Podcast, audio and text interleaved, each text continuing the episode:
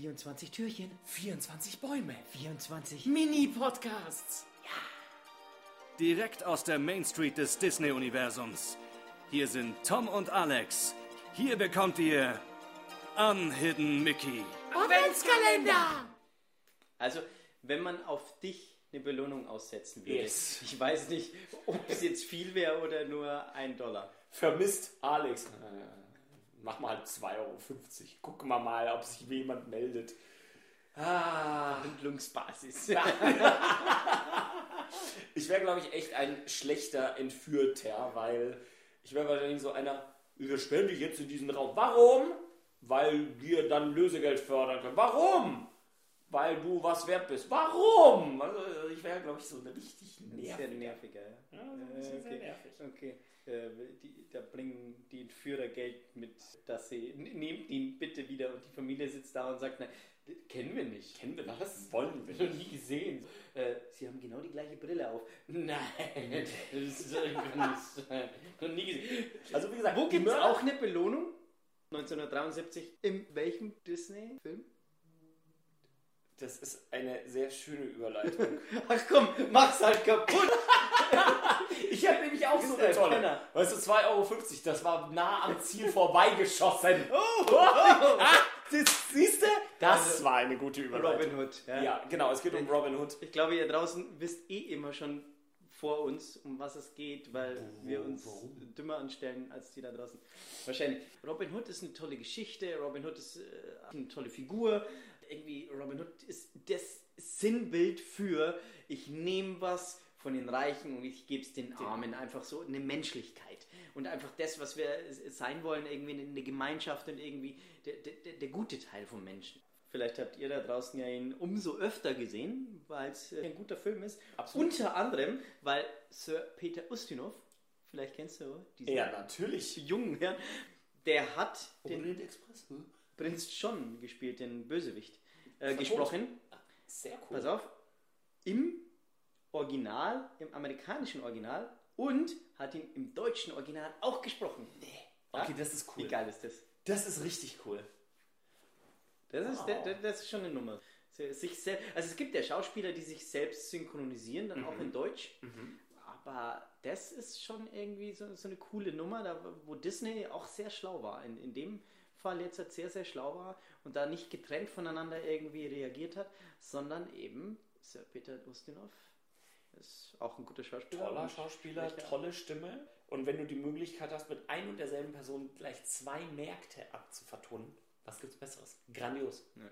Top. Das wusste ich nicht. Ja, ja. Tom, wieder was gelernt. Seht ihr, vielleicht haben wir den, 2,50 Das ist genauso viel wie ich wert bin, mein Lieber. Das kann ich nicht bringen. Kann ich in Raten zahlen? Und jetzt, anderer Seite-Effekt, das müsstest du ja dann wissen so. Ja. Es müsste ja sicher irgendwas geben. Oder zu, zu Robin Hood gibt es sicher. Das müsste eigentlich so eine Schießbudenfigur sein. Weißt du, da wo Das- du stehst und dann irgendwie so auf Zielscheiben schießt. Das wäre doch das Erste, was du damit machen kannst. Was man damit machen könnte. Nein, gibt's aber nicht. Hm? Nein, nix. Das ist da- geht auch wieder so ein Punkt.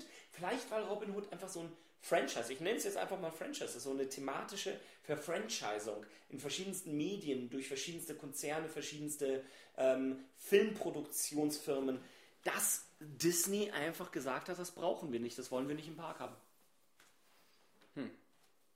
Ich finde sowieso bei Robin Hood ist das Schönste an der Geschichte Robin Hood und Little John. Ja, Und ich finde diese neckische Beziehung, was die beiden da auch miteinander haben.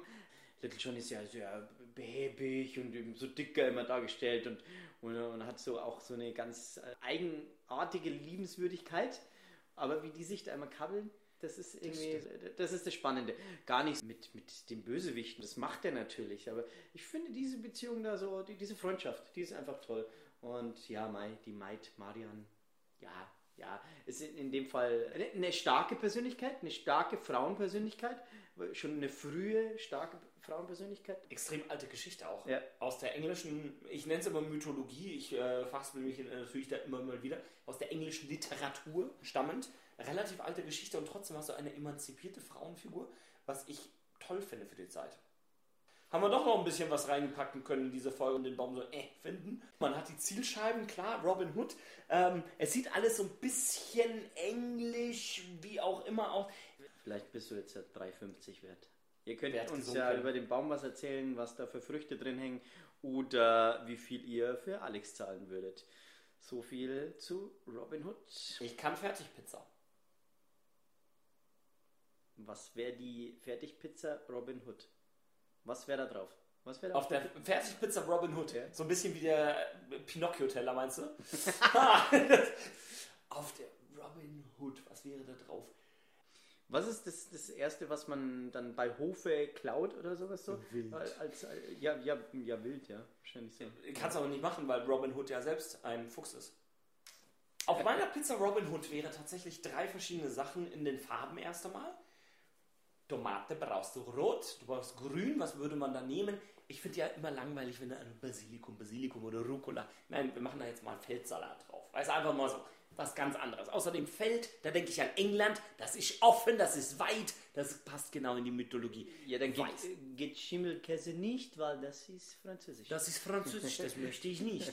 Und dann weiß, das erste, woran man denkt, wenn man an Pizza denkt und an weiß, richtig, Schweineschweiz. Das kommt dann oben drauf bei mir. Einfach warum? Die Engländer essen auch etwas fettiger und das passt, weil das brauchst du für die kalte Jahreszeit. Das sättigt dich, das macht dich ein bisschen ründlicher, dann brauchst du nämlich nicht so viele Schichten Klamotten.